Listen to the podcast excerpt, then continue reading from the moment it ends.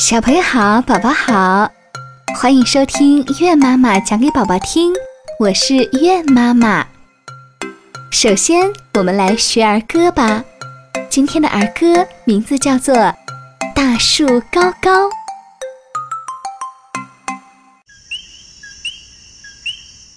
大树高高，举着鸟窝，只让你看，不让你摸。你摸它他摸，那还了得！吓跑小鸟，谁来唱歌？来一起念：大树高高，举着鸟窝，只让你看，不让你摸。你摸它摸。那还了得！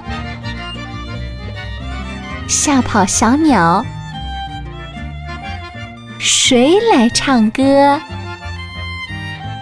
好嘞，接下来呢就要给你们讲故事了。今天的故事名字叫做《青蛙和癞蛤蟆是好朋友》。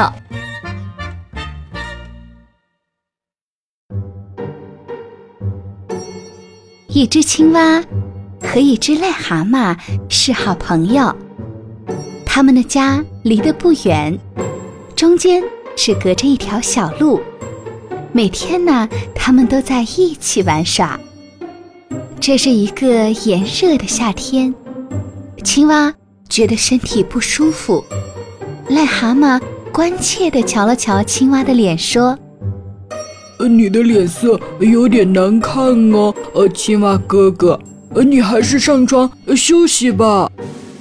青蛙躺在床上，癞蛤蟆给他沏了杯茶，端给他，然后坐在床边陪着他。青蛙说：“你给我讲个故事好吗？”“哦，好吧，让我来想一个呃好听的故事。”癞蛤蟆歪着脑袋想呀想，但怎么？也想不出一个故事来。他说：“让我到走廊里呃去走走吧，呃兴许能想出一个故事来。”于是癞蛤蟆到走廊里走啊走，走了好多个来回，还是不能想出故事。他回到屋里，头朝地，脚朝天，打起倒立来。青蛙很奇怪：“你在干什么呢？”我希望这样就能让故事呃掉到我的脑子里，呃，好讲给你听啊。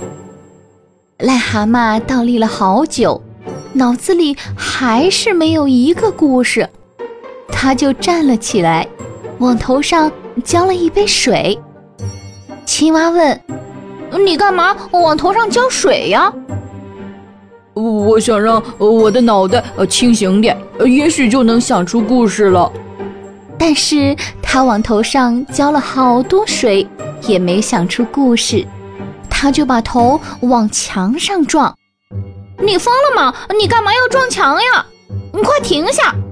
青蛙说：“我的脑袋太笨了，想不出一个故事来。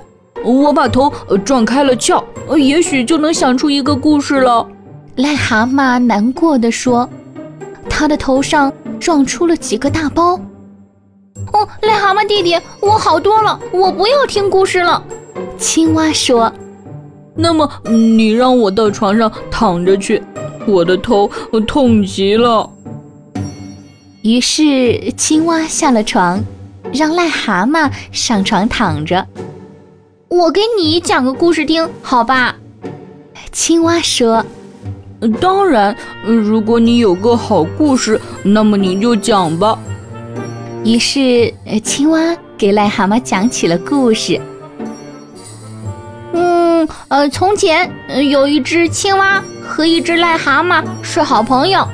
有一天呢，青蛙觉得不太舒服，就让好朋友癞蛤蟆讲个故事给他听。但是癞蛤蟆怎么也想不出一个很好的故事。为了想出一个故事，癞蛤蟆就在走廊里走来走去，然后又打倒立，然后又往头上浇水，甚至把头往墙上撞。但是他还是想不出一个好故事讲给他的好朋友听。这时，青蛙觉得好受多了，而癞蛤蟆感到又累又难过。于是，青蛙下了床，癞蛤蟆上了床。现在轮到青蛙给癞蛤蟆讲故事了。这个故事好听吗，癞蛤蟆弟弟？癞蛤蟆没有回答。原来，癞蛤蟆已经美美的睡着了。很快，秋天到了。这天傍晚，癞蛤蟆一个人坐在窗前。青蛙走过来，关心的问：“怎么了？你看上去不是很开心吗？”“我很难过。每天傍晚，我都在等哪个朋友给我写信，可是每天都没有信来。你从来都没有收到过信吗？”青蛙惊奇地问。“一次也没有。”癞蛤蟆沮丧地回答。哦，哎呀，我家里有事，我得走了。青蛙突然急急忙忙地离开了。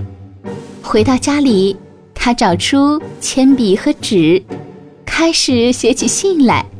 信封上是：“亲爱的朋友癞蛤蟆收。”写好信，他跑出屋子，正巧看到蜗牛，就对他说。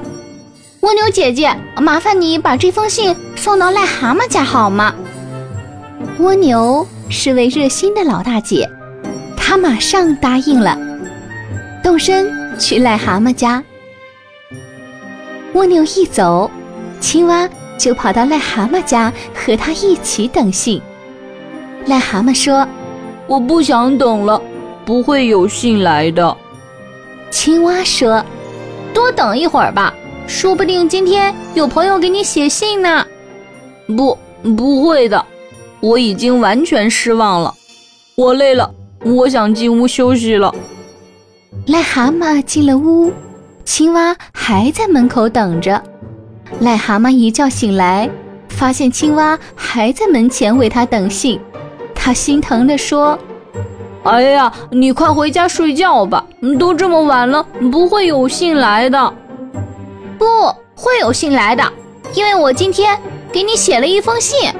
青蛙说：“哦，真的吗？呃，你都写了些什么？”癞蛤蟆从床上跳起来。我写道：“呃，亲爱的癞蛤蟆，我很高兴有你这样的一个朋友。”青蛙回答：“哈，这是最好的一封信。”癞蛤蟆拥抱了青蛙。然后他们坐在门口一起等信。四天后，蜗牛才把这封信送到。癞蛤蟆和青蛙都高兴得又唱又跳。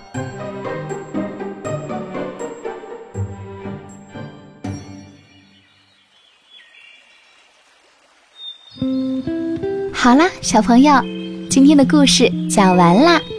接下来你们要干什么呢？对，那就是乖乖的睡觉啦。如果还想听新故事的话，那就明天再来找月妈妈吧。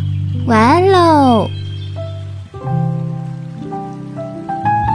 想了解更多的节目动态，或者有什么好的意见建议，请您加节目微信八幺九零八七幺七幺，让我们共同努力，陪伴宝宝快乐成长。